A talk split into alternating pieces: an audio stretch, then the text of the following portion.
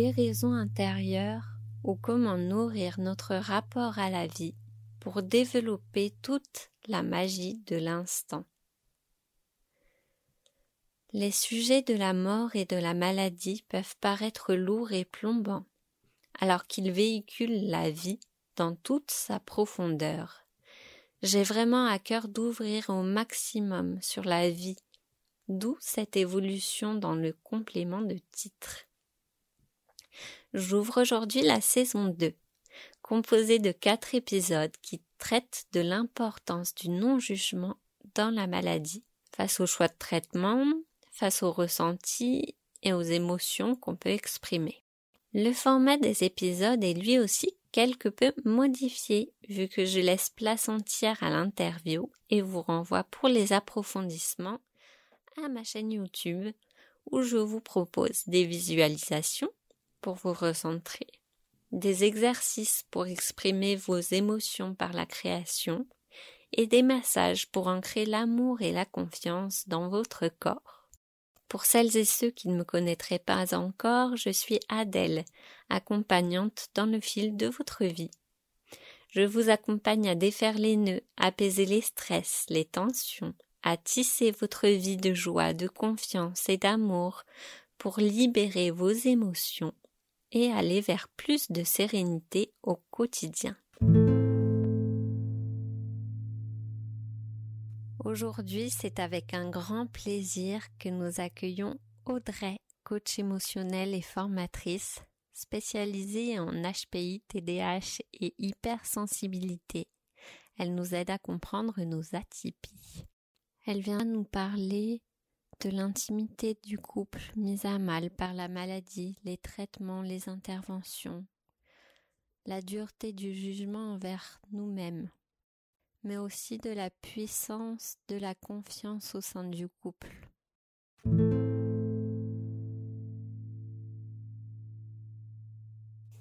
Bonjour Audrey, merci d'être avec nous aujourd'hui pour clôturer du coup cette, euh, cette deuxième saison euh, sur l'importance du non-jugement face à la maladie. T'étais déjà intervenu dans l'épisode 3, voilà, de la saison 1, par rapport à l'intérieur, extérieur de nos émotions et toute la circulation qui peut se faire en nous. Aujourd'hui, je t'accueille vraiment sur le thème euh, du couple. Comment accueillir la maladie dans le couple, l'importance de, de se comprendre dans le couple, d'être en accueil de, des choix respectifs de l'un et de l'autre, et aussi effectivement sur cette euh, notion, on en parlait juste avant, cette notion d'atypie. D'atypie dans un couple où l'un des deux développe une maladie et euh, d'atypie en tant que parent. Voilà, enfin tout l'ensemble parce que je laisserai aussi revenir à cet épisode 3 où tu nous racontes euh, ton histoire avec ton parcours, ta maladie, le cancer, l'arrivée des enfants, etc. Mais là, voilà, je te laisse la parole sur ce, sur ce thème-là. Bah, déjà, euh, bonjour. Euh, merci encore, euh, Adèle, à toi de m'accueillir sur, sur ce podcast. c'est toujours bah, super enrichissant de pouvoir aussi, moi je trouve chouette parce que ça me permet toujours de revenir. Je trouve que la parenthèse que tu nous offres avec ce podcast nous permet de revenir aussi sur notre histoire et de faire un petit reset aussi pour permettre de voir où on en est par rapport à tout ça et la prise de recul. Et notamment entre l'épisode 3 et le dernier de la saison, ben, il s'est passé encore beaucoup, beaucoup de choses de mon côté. Donc, merci, merci de m'accueillir sur, sur le podcast. Et du coup, ben, pour parler du couple, alors, et de, du couple notamment après, pendant, avant la maladie, qu'est-ce qui t'intéresse particulièrement? Tu, alors voilà, aujourd'hui, ce qui m'intéressait particulièrement, donc on peut peut-être partir là-dessus, c'est aussi les choix face au traitement. Je ne sais pas quel traitement tu as traversé ou pas, et mmh. comment ça s'est installé dans le couple. Est-ce que vous en avez discuté? Est-ce que ça a été facile en fait? D'accord. Alors, euh, bah, je vais recontextualiser un petit peu mon histoire peut-être pour ceux qui écouteraient euh, le podcast, que ce podcast. Alors du coup, moi j'ai eu un cancer du col de l'utérus. stade 2B à l'époque, mais les stades ont changé. c'est un cancer qui s'est déclaré avec un parcours très atypique, et notamment près d'un an et demi de, de recherche corporelle avec plusieurs et d'innombrables spécialistes pour découvrir et enfin trouver ce qui me faisait souffrir à ce niveau-là. Donc forcément, bah, ça a eu un impact. Enfin, j'ai eu des douleurs qui sont apparues quelques temps après l'arrivée des enfants. Donc j'ai eu une grossesse gémellaire. Et après cette grossesse gémellaire, j'ai commencé à avoir des douleurs au niveau du bas-ventre. D'abord, c'était que des douleurs pelviennes. Et ensuite, au fil et à mesure, au fur et à mesure, et au fil et à mesure, tu vois, il n'y a pas de... C'est très intéressant ce qui vient de se produire. et au fil et à mesure de, de, de, de l'avancée euh, dans mon parcours de soins, en tout cas dans le diagnostic, dans la recherche de diagnostic avec les médecins, euh, il, y a commencé, il, y a, il y a eu d'autres symptômes qui sont apparus, et notamment dans l'intimité du couple, où euh, j'ai commencé à avoir des douleurs au rapport, des douleurs de plus en plus euh, fortes et de, de, plus en plus insupportables, en fait, avec ben, quasiment euh, une incapacité d'avoir des rapports. Alors, je suis un peu, comme on dit par chez nous, je suis un peu cabourute. Ça veut dire je suis, je suis un peu tête brûlée. Donc, moi, si en gros, à, à cette époque-là, en tout cas, si tu n'as qu'un petit rhume, tu vas bosser quoi. Si tu tant que tu peux marcher, tu vas bosser. C'est un peu peu l'idée. Donc, bah, j'avais mal, mais je prenais sur moi et puis, et puis j'avançais. Je continuais à ma vie, puis je, forçais beaucoup. J'ai beaucoup forcé en fait après le avec le recul. et notamment aussi dans cette sphère-là, finalement, où, bah, où déjà quand on devient parent, l'intimité, ben, c'est plus la même. voilà, avoir des rapports avec son mari, son homme, sa femme, même, on peut le dire aujourd'hui, voilà, c'est quand il y a des enfants à côté, ben, c'est pas tout à fait la même chose. Puis on n'a pas la même fatigue, on n'a pas. Voilà. Donc, donc ça déjà, ça, c'était un, un, deuil quelque part à faire aussi dans le couple, je trouve. Je sais pas comment toi tu l'as vécu puisque tu es maman, mais une espèce de deuil de notre sexualité d'avant qui est plus trop la même à ce moment-là. En tout cas, c'est pas que la libido baisse, mais c'est qu'il y a d'autres facteurs, euh, d'autres facteurs de fatigabilité qui font que du coup, ben, c'est pas, voilà, c'est pas évident. Ben, c'est sûr que ça change et puis il y a, oui, il y a autre chose qui se met en place, l'espace mental qui est pas le même, les douleurs qui sont pas le même, qui sont pas les mêmes parce qu'après un accouchement, c'est la femme et l'homme sont pas sur le même plan. Et enfin, il y a, plein de questions effectivement qui changent en dehors de ce que tu as vécu en plus, du coup, du cancer qui s'installait. Donc, euh, ça fait beaucoup. Voilà, c'est ça. Donc là, après, euh, puis c'était deux bébés, moi, du coup, hein, aussi. Donc, quand il y a deux. Enfin, voilà, on avait un rythme très cadencé. C'était des bibis toutes les deux heures. Enfin, voilà, vraiment. Euh, c'est vrai que du coup, quand on en avait envie ben, et qu'on avait l'espace, ça m'embêtait d'avoir mal, en fait. Voilà. Après, j'ai un conjoint, enfin mon mari, qui est extrêmement à l'écoute et qui, pour lui, il n'y avait pas d'urgence à avoir une sexualité. C'était surtout moi qui étais en demande de retrouver ben, ma vivacité d'avant, en fait. Je crois que j'étais dans cette quête-là inconsciente, hein, parce que j'ai mis beaucoup de conscience dessus. Et, et dessus, bah, par-dessus tout ça, bah, il y a eu ces, ces, douleurs physiques, qui, des saignements entre les, entre les, les rapports, euh, voilà, avec des, des douleurs de règles beaucoup plus importantes qu'à l'époque. Donc, donc forcément, plus de rapports à la fin, ouais, plus de rapports, une incapacité à me lever. Et là, j'ai décidé d'aller consulter. voilà, un peu tardivement, peut-être, mais ils, en fait, il y a eu beaucoup de rebondissements parce que j'y allais, mais on me disait que j'avais rien, donc je repartais. Et donc, je continue à forcer du coup indirectement, mais euh, voilà, jusqu'au jour où finalement c'était vraiment plus supportable. Et euh, l'annonce de la maladie euh, a été très, pour moi, ça a été vraiment un soulagement. Parce que comme il cherchait depuis des mois, voire des années, voire un an et demi, ouais, presque il s'est écoulé pour moi, c'était un soulagement qui est enfin quelque chose, même si c'était un cancer. Mmh. Donc, euh, ils allaient pouvoir enfin euh, traiter la cause de mes douleurs et, le vrai symptôme euh, et, pas, et pas me donner des traitements sans, sans savoir ce que j'avais. quoi. Voilà. Donc, au niveau du couple, l'annonce de la maladie, j'ai un homme très, je crois que ça se dit comme ça, très pragmatique. bon, ben, c'est comme ça, ben, on va faire avec, quoi. Voilà. Donc, on a, on l'a pris, on s'est dit qu'il fallait qu'on garde un certain rythme de vie pour préserver au mieux le, développement de nos enfants. Donc, donc, on a surtout mis les enfants en premier plan. voilà, il fallait garder ce côté sécure. Donc, avec un rythme, voilà, il fallait pas que ça change trop notre quotidien, les traitements. Donc, les traitements, j'ai pas. Ça aussi, ça a été toute, une histoire très atypique.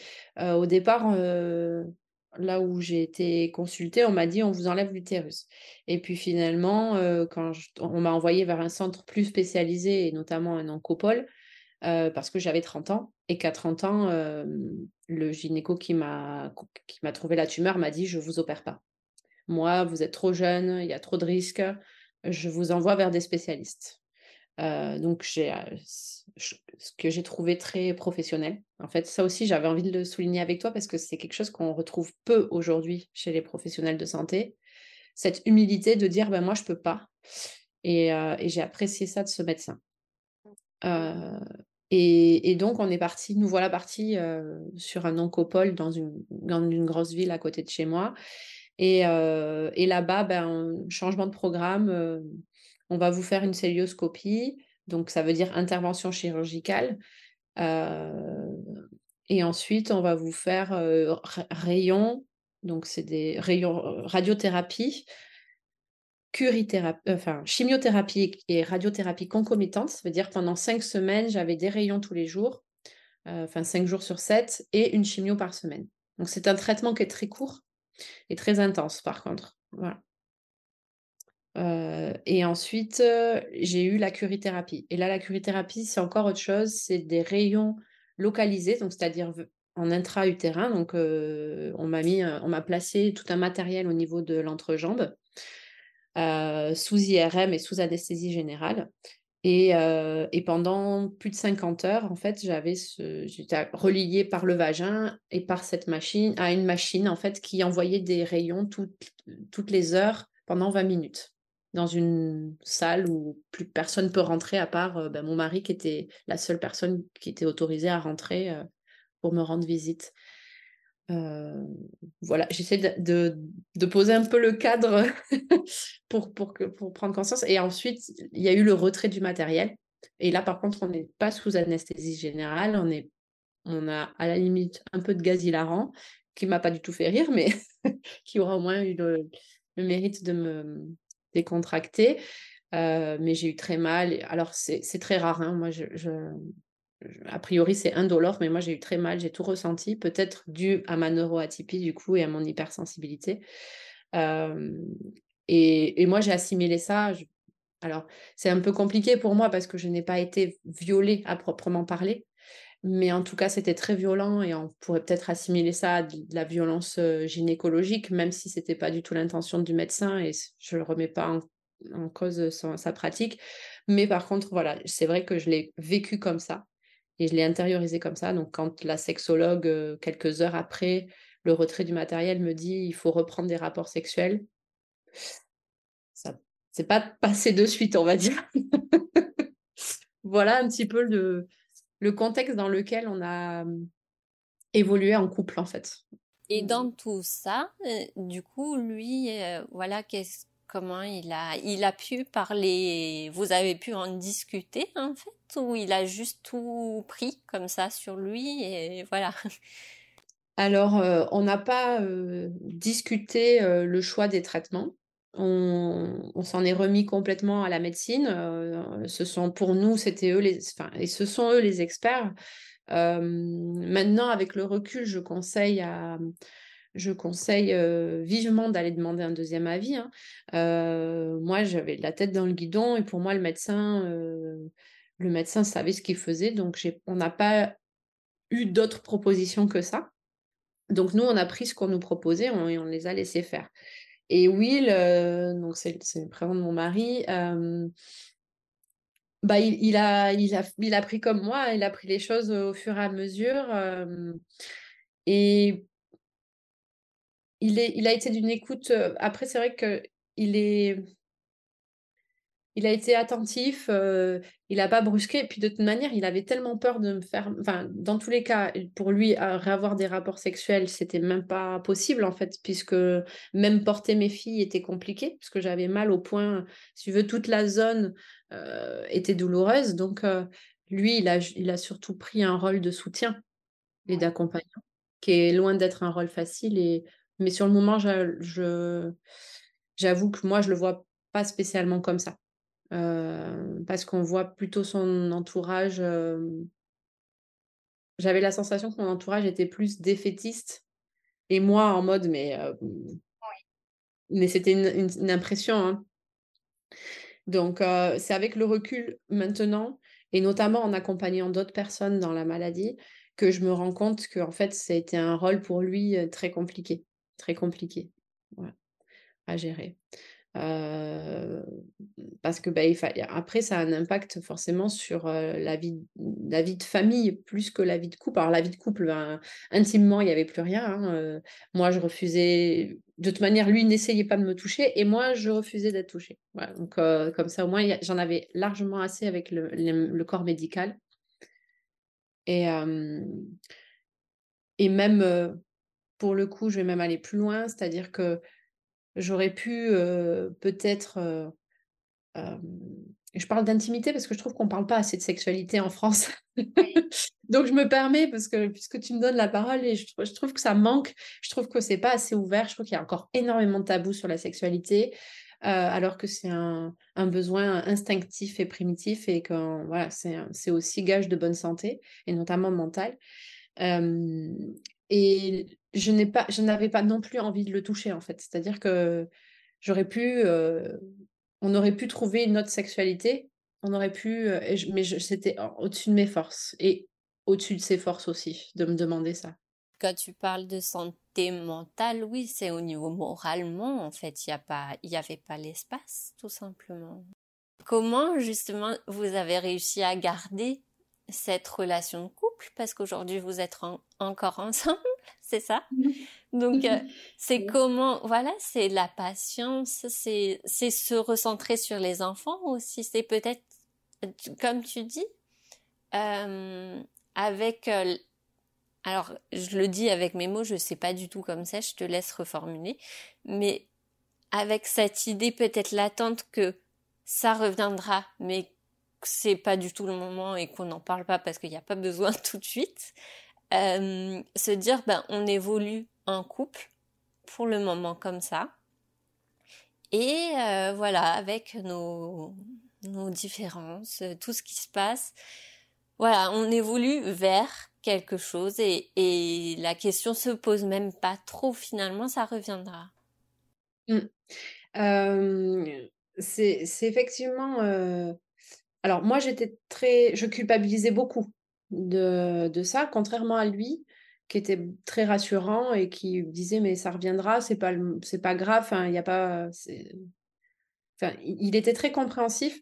Et moi, par contre, je, me, je culpabilisais beaucoup parce que ben, j'avais aussi des, des, croyances très limitantes là-dessus, qui étaient ben euh, pour citer ma grand-mère, euh, un homme, ça s'attrape avec la queue et ça se garde avec le ventre. Donc, euh, voilà, donc moi, je, voyais ça, je voyais ça comme un entretien du couple et là, il n'y en avait plus. Donc, c'est sûr que ça m'a permis, et ça nous a permis de reposer un regard sur notre couple et de se dire que notre couple, effectivement, bah, c'était pas que le sexe, ça tient pas que là-dessus, et il y a d'autres piliers dans le couple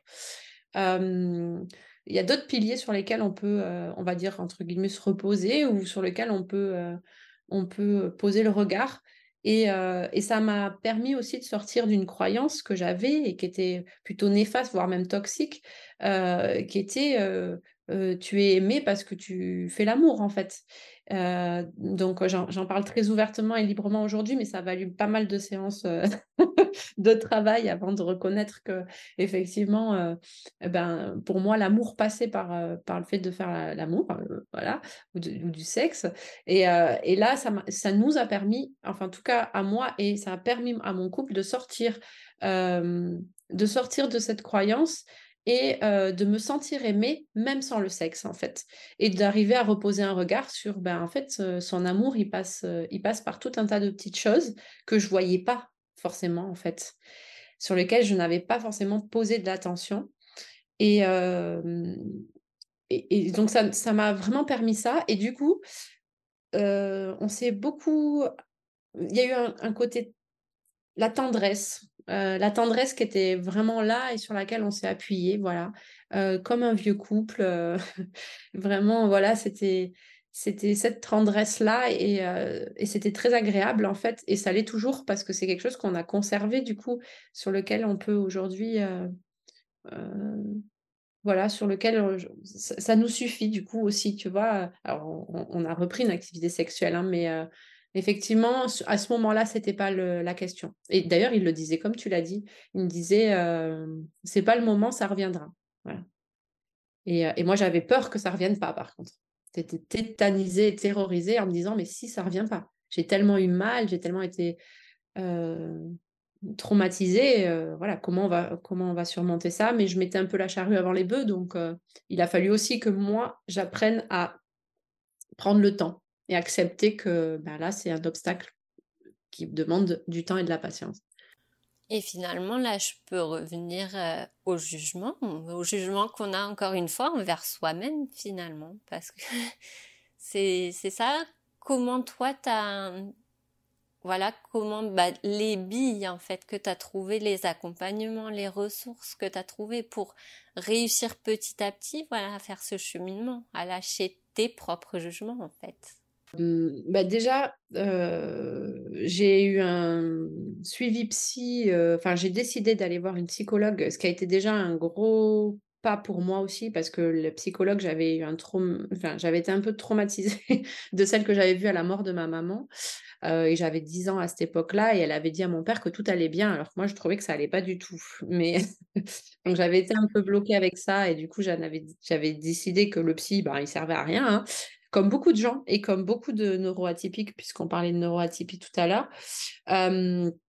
et où finalement pas, la sensation d'avoir été comprise par un psychologue, mais pour autant, avec ce que je traversais, je trouvais important. Donc j'ai rangé un peu ma fierté, mon ego, et j'ai dit, ben, je vais trouver une psychologue. Donc il y a eu la psychologue qui m'a permis de mettre le doigt sur le fait que je ne savais pas recevoir en tout cas que je me refusais de recevoir l'amour de l'autre. Euh, et notamment euh, de par mon ancien travail où j'avais reçu une espèce de tsunami d'amour et que j'arrivais pas à recevoir. C'était trop en fait, c'était beaucoup trop renversant comme amour. ça me, c'était un trop plein et d'ailleurs même euh, avec des sensations d'écœurement et de vomi. Enfin vraiment en plus corporellement avec ma sensibilité, ça se manifestait comme ça donc ça, ça m'a aidé. Le psychologue m'a aidé à poser des mots et à verbaliser. et surtout, c'était un point neutre et sans affect. Voilà, il n'y avait pas de... Comme autour de moi, tout le monde avait cette vision que le psy sert à rien.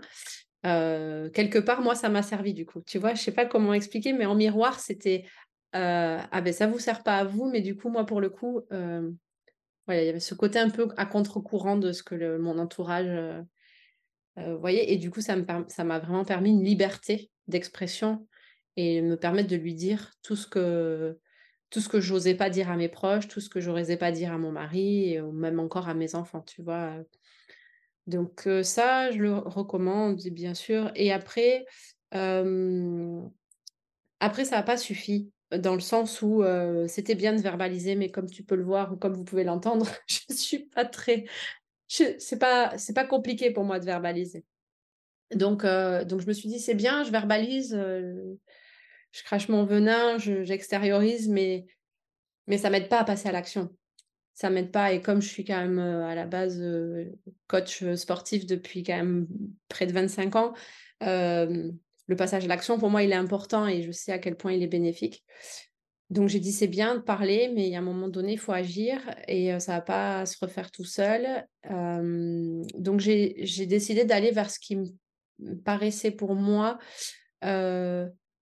collé au système dans lequel j'avais grandi. C'est-à-dire pour le coup, je suis pas allée à contre-courant. Moi, j'ai un papa qui m'a beaucoup coaché, poussé, euh, qui m'a drivé, qui m'a motivé, qui m'a m'a toujours voilà plus ou moins envoyé vers l'avant et, euh, et, à sortir de ma zone de confort. Et, euh, et du coup, je me suis dit, il faut quelqu'un qui soit dans cette dynamique-là. Et je suis tombée sur des coachs. Alors, eux, ils étaient deux, hommes-femmes. Et je me suis dit que c'était très intéressant donc là, je me suis laissée un peu porter par, euh, voyons, qu'est-ce que la vie va me mettre devant moi. À ce moment-là, j'en suis là. Et, et la vie m'a mis ce, ce, couple de coachs et, et qui, qui, du coup, m'ont coaché à deux. Et j'ai fait trois coachings avec eux. Voilà, trois j'ai re-signé trois fois sur trois années. Et la première année, alors à la base, c'est des coachs, c'était pour pour lancer mon entreprise, mais finalement, on n'a pas travaillé. Euh, enfin, c'est c'est pas dissociable en fait. Voilà. Donc euh, voilà, j'ai fait ça. Après, j'ai fait aussi. Euh, j'ai fait ben, aussi avec Gisèle, on peut la nommer puisque tu la connais, où j'ai beaucoup crayonné, j'ai beaucoup utilisé l'art. Et j'ai beaucoup j'ai fait aussi beaucoup de couture, puisque tu es dans le fil, parce qu'en fait, c'était des moments de silence ce sont des, activités qui m'ont permis de me taire, en fait, de me concentrer sur le la matière. Ouais. La matière plutôt. Et de sortir, de formaliser grâce à la matière et, autrement qu'avec des mots finalement.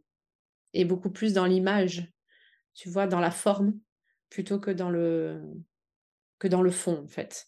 Euh, et, ça a été une étape euh, assez transitoire. Je me suis beaucoup, et notamment pendant le confinement, où je me suis énormément recentrée euh, grâce à l'art.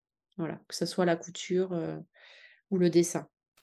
Ah, c'est vrai que je rebondis parce qu'effectivement, enfin, la, la, puissance de l'extériorisation par la par l'image, en fait, tout simplement l'image qu'elle soit dessin, couture, enfin peu, peu importe celle qu'on prend, mais qu'on peut on peut matérialiser c'est hyper puissant en fait. Et j'en reparle parce que j'en parle tout le temps et, à chaque fois je le dis parce que c'est vraiment un, un, livre à véhiculer. Mais euh, le livre Guérir envers et contre tout, il est vraiment génial à ce niveau-là. Il a été écrit par euh, trois personnes, dont un médecin. Et, euh, et vraiment, il parle de, cette histoire cette histoire d'imagerie mentale en fait, de s'imaginer les choses et de poser des images et pour les faire évoluer et, voilà, traverser, évoluer avec les images en fait. Et tout simplement, euh, et je, remettrai le lien encore en description parce qu'à chaque fois je le conseille et vraiment j'ai que des bons retours dessus. Ah, tu, me donnes envie de le lire parce que c'est, je pense que c'est un petit peu le cœur de nos pratiques euh, respectives d'utiliser justement ces supports-là euh, qui sont incroyables. Enfin, moi, je sais que ça, j'ai beaucoup dansé dans mon salon aussi. J'aime, j'ai et et c'était rassurant pour mon mari aussi de me voir danser parce que je danse depuis, enfin, je, je toujours dansé dans le salon et pour lui, ça a été aussi, on en a eu discuté où c'était signe pour lui de de mon envie de poursuivre en fait, voilà. Et donc, ouais, tout ce qui est art, euh, ça c'est sûr. Voilà, un petit peu tous les accompagnements que j'ai pu prendre. En tout cas, je je, j'ai eu besoin d'aide. Euh, et pour la première fois de ma vie, j'ai osé le demander. Alors, ça m'a coûté de l'argent, c'est vrai, mais ça n'avait pas de prix. En fait, il y a eu un moment donné où, où je me suis dit, mais ça n'a pas de prix. J'ai fait de l'EMDR aussi, j'ai été accompagnée avec une thérapeute. Et il y a un truc sur lequel je, je, je, j'aime dire, en fait, j'aime le, le, donner le. C'est que quand vous choisissez une personne pour vous accompagner, choisissez avec l'intention de. À chaque spécialiste que j'ai choisi, j'avais l'intention de travailler sur un truc en particulier. Voilà. Et je ne suis pas allée en mode, voilà, c'était vraiment, là, je veux travailler ça. en gardant un peu, on peut, pourrait appeler ça le contrôle, même si derrière, ça nous amène à aller chercher, fouiller d'autres trucs ça m'a permis à chaque fois de, de pouvoir évaluer, ah oui, bon, mais ça là-dessus, j'ai avancé. Mais si j'y vais comme ça, voilà. Même après, à l'intérieur même, on, s'est baladé. Hein. J'ai été, je voulais faire aider pour euh, monter mon entreprise, mais au final, à l'intérieur, on s'est baladé sur, euh, sur ma vie de couple, notamment, euh, qui a fait l'objet du premier coaching où on était beaucoup là-dessus, en fait. Voilà, sur, sur ça. Et, et, donc, ça m'a permis d'apprendre à communiquer est-ce que, avec, avec mon mari, hein, parce que finalement, on communiquait. Déjà, on parlait beaucoup mais je communiquais pas sur ce que je ressentais. J'étais incapable de mettre des mots. J'étais beaucoup dans l'interprétation. Et, et grâce aux accompagnements et à, ce cancer, et ben aujourd'hui on a une communication beaucoup plus claire et on a mmh, j'ai compris son langage d'amour et il a compris le mien. Et.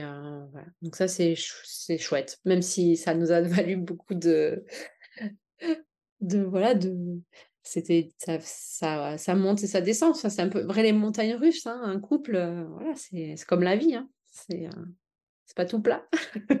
Merci en tout cas pour, pour ton ouais authenticité, mais c'est pas trop ça que je voulais dire. C'est l'ouverture en fait avec laquelle t'en parles parce que c'est pas des sujets qui sont évidents puis se livrer, c'est pas facile. Donc merci beaucoup pour toute l'intimité. Voilà, c'est ça que je voulais dire. Pour toute l'intimité que tu peux nous livrer aujourd'hui. Enfin, je suis sûre que ça peut rayonner. bah, ça aide vraiment d'autres personnes à prendre conscience de tout ça et à avancer. Euh. C'est vraiment ce que je souhaite parce que c'est je crois qu'on apprend par l'expérience, par sa propre expérience, mais aussi par l'expérience des autres. En tout cas, moi, l'expérience des autres me sert euh, énormément. Je suis très observatrice de ce que vivent les autres pour, ben, si on peut éviter. Guérir, c'est bien, mais voilà, éviter la maladie, c'est encore mieux. Donc, euh, Est-ce que tu veux parler euh, du couple neuroatypique? Après, euh, peut-être que voilà, ça peut faire l'objet aussi d'une autre fois parce qu'en 5 minutes, je suis consciente que ça laisse pas beaucoup de temps. Bah, du coup, oui, c'est sûr que euh, tout, ce, tout, tout ça, ça nous a, enfin moi, ça m'a amené à me questionner sur euh, la neuroatypie. on en avait déjà un peu parlé. Et il y a plusieurs personnes autour de moi qui, pensaient que j'étais neuroatypique. Bon, la haute sensibilité, il n'y avait pas vraiment de doute. Moi, j'étais, depuis toute petite, c'est quelque chose que, que je m'entendais dire.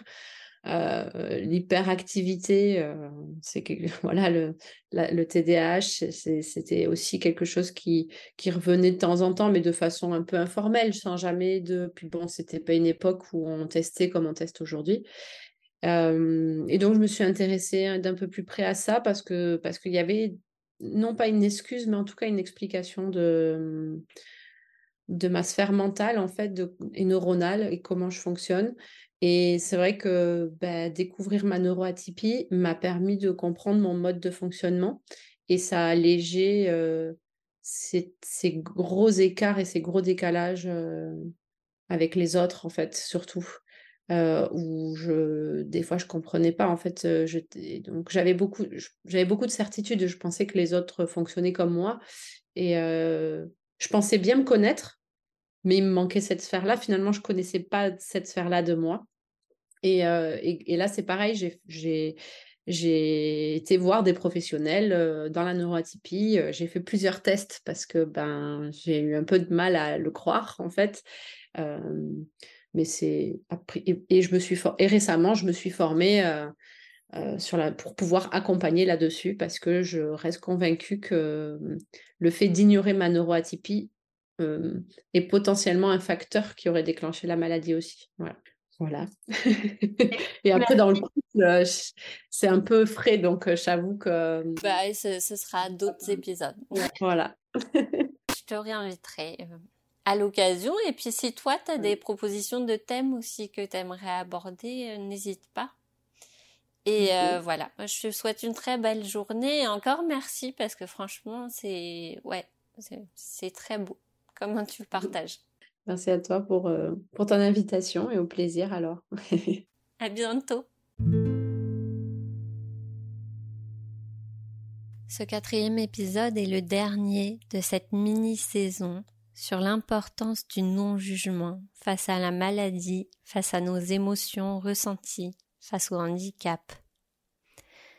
Nous avons écouté Marc, Martine, Mona, Audrey nous parler de leur parcours, de leurs vagues, de leurs émotions, nous partager les perles qui leur ont permis de transcender leur maladie, de s'en sortir, de trouver de la joie parmi tout ce parcours, pour trouver les ressources nécessaires pour avancer. Pour la saison 3, il n'y a rien encore de prévu ni de programmé. En attendant, je vous invite à suivre le nouveau parcours que j'ai ouvert, le parcours de notre bout intérieur, source de vie. Je l'ai démarré en live sur Instagram, relayé sur YouTube, et suite à une demande, j'ai commencé à l'adapter au format podcast pour que l'image ne parasite pas ces moments de paix, ces moments de calme et de relaxation. Vous avez tous les liens en description. Laissez-moi vos avis, vos commentaires, vos suggestions. C'est avec vous que j'avance, c'est avec vos témoignages, c'est avec mes images complétées par les vôtres que je fais grandir cette toile, voilà, cette toile réparatrice et ces inspirations qui se disséminent à droite, à gauche et nourrissent tout plein de parcours. En attendant, je vous souhaite une très belle journée et je vous dis à très bientôt.